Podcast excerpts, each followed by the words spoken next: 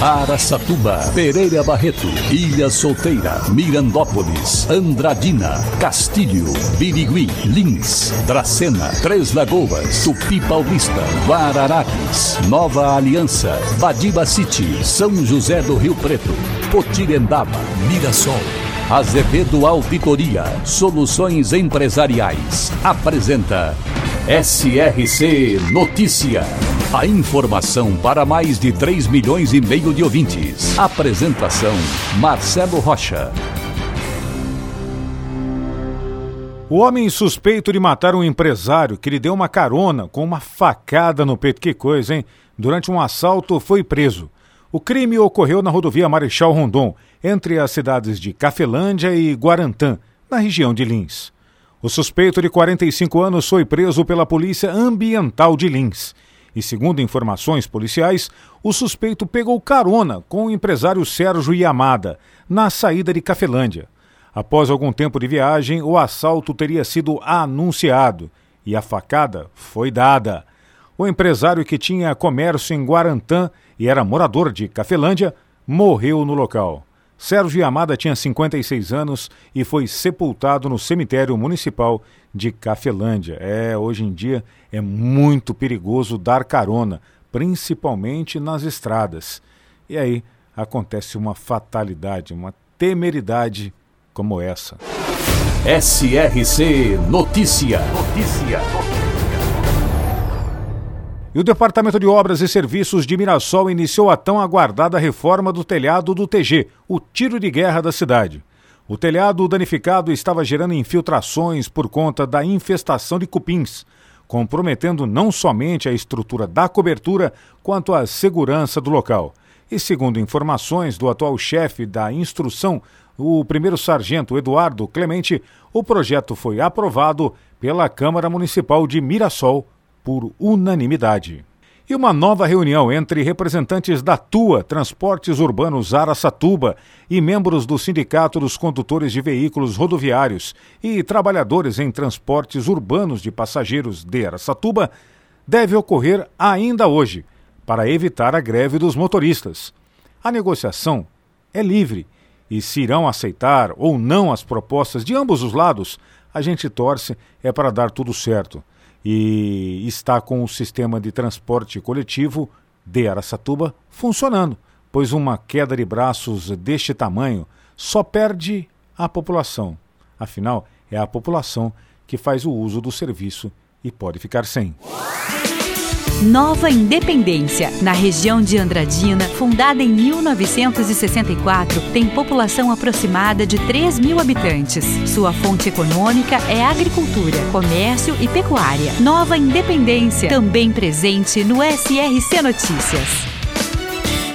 A Covid ainda é notícia. Repórter Diego Fernandes. O governador do estado de São Paulo, João Dória, anunciou a quarta dose da vacina para idosos acima de 80 anos em todo o estado de São Paulo. Ouça o anúncio do governador. O governo do estado de São Paulo anuncia a aplicação da quarta dose da vacina contra a Covid-19 para idosos, idosos acima de 80 anos.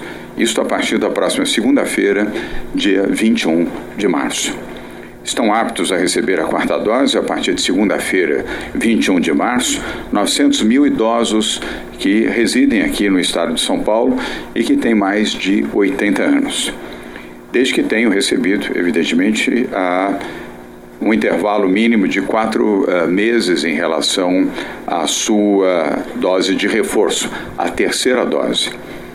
A recomendação do Comitê Científico do Estado de São Paulo é que todos os imunizantes disponíveis na rede pública de saúde aqui no Estado poderão ser aplicados nesta nova etapa da campanha de imunização de idosos. Segundo a coordenadora geral do Programa Estadual de Imunização Regiane de Paula, esse público acima dos 80 anos foi o que mais sofreu com a variante Ômicron, registrando inclusive um aumento de mortes no começo deste ano por causa da nova variante. Por isso, esse público foi escolhido para a dose de reforço que vai começar a partir da semana que vem. O calendário de vacinação para acima de 80 anos, ele se inicia no dia 21 de março.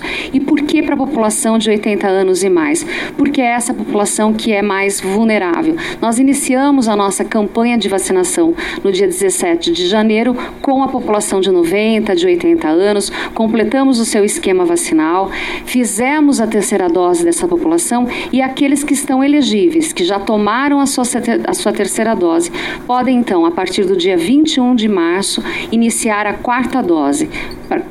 Para quem? Realmente porque estão acima de 80 anos e são em torno de 900 mil pessoas. É uma população que adere muito rapidamente à vacina. Então, nós aguardamos a todos, temos as vacinas disponíveis, todas as vacinas estão disponíveis e lembrando que com a Omicron a gente teve um pequeno aumento da mortalidade nesse grupo, mas precisamos então, por conta disso, também vacinar, aumentar e fazer a quarta dose. Então, 21 de março, uma nova etapa para o governo do estado de São Paulo, para o programa estadual de imunização e para toda a população acima de 80 anos se proteger, tomando então a quarta dose. Diego Fernandes, SRC. O governo federal estuda há alguns dias rebaixar de pandemia para endemia a situação da Covid no Brasil. Isso principalmente e devido à baixa no número de casos graves, internações e mortes por causa da doença. Diversas reuniões sobre esse assunto estão ocorrendo não só em âmbito federal, como também nos estados. Agora eu tenho a certeza que o que todos querem é ter a vida normal de volta. Para empresas inteligentes, Azevedo Contabilidade e Soluções Empresariais. Serviços de contabilidade e auditoria com profissionais com experiência nas áreas de gestão empresarial. Rua Bandeirantes 1438, fone 18 31 17 4500. Escritórios em Araçatuba, Bauru e São Paulo. Acesse azevedo.cnt.br. Azevedo Contabilidade e Soluções Empresariais. Há 28 anos oferecendo oferecendo serviço de qualidade. Nosso compromisso é com o seu sucesso. A Prefeitura de Andradina não irá renovar o acordo de cooperação técnica para o apoio ao Serviço de Inspeção Federal do Ministério da Agricultura, que atua unicamente dentro da unidade do JBS Friboi em Andradina. O acordo vencerá no mês de abril e, após esse prazo, os 40 funcionários da Prefeitura de Andradina voltarão a atuar dentro dos setores correlacionados com as atividades ao qual eles passaram no concurso público.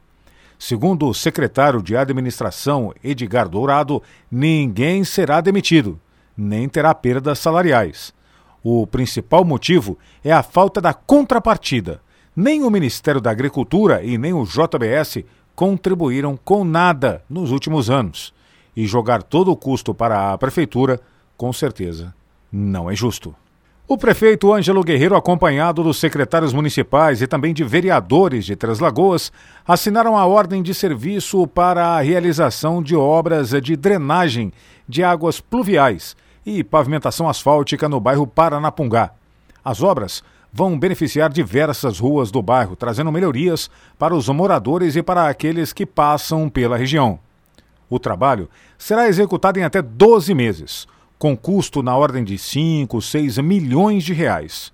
Os recursos são oriundos de emenda parlamentar do senador Nelsinho Trade. Olha aí, a tal da emenda parlamentar. Agora imaginem se não houvesse essa emenda. Não teria obra, pois não teria dinheiro para fazê-la. Por isso, quando alguém falar mal de emendas parlamentares, lembre-se que sem elas seria muito difícil para todos nós no interior dos estados, ou seja, no interior do país. Marcelo Rocha, SRC.